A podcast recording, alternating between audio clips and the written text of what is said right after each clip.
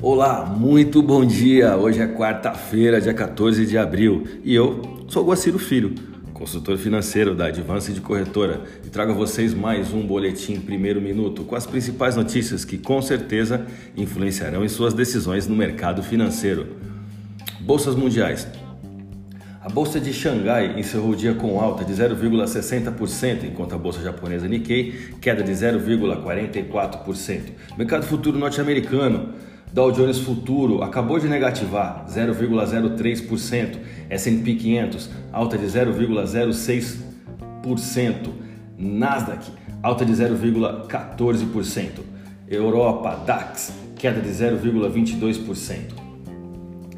O mercado financeiro se movimentará atento aos discursos de Christine Lagarde, presidente do Banco Central Europeu, e Jeremy Powell, presidente do Fed, às 11 e às 13 horas, respectivamente.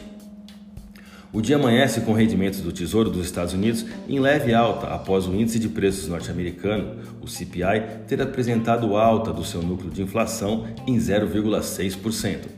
Os mercados europeus operam em leve alta com recuperação nos lucros de setores de luxo, enquanto aguardam dados relacionados à produção industrial do Reino Unido, lembrando que o tema vacinação segue no radar por lá.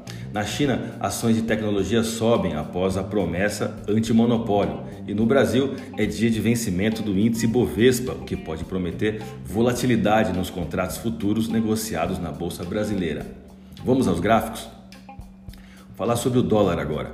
A moeda norte-americana vem de dois pregões com leve desvalorização, 0,49% nesse período, de forma que o movimento atual não confirma reversão em nenhum tempo gráfico com volume financeiro de 214 bilhões de reais em contratos futuros negociados na BMF, a moeda fechou com taxa spot de 57166 e queda de 0,16%. Vamos comentar sobre o euro agora.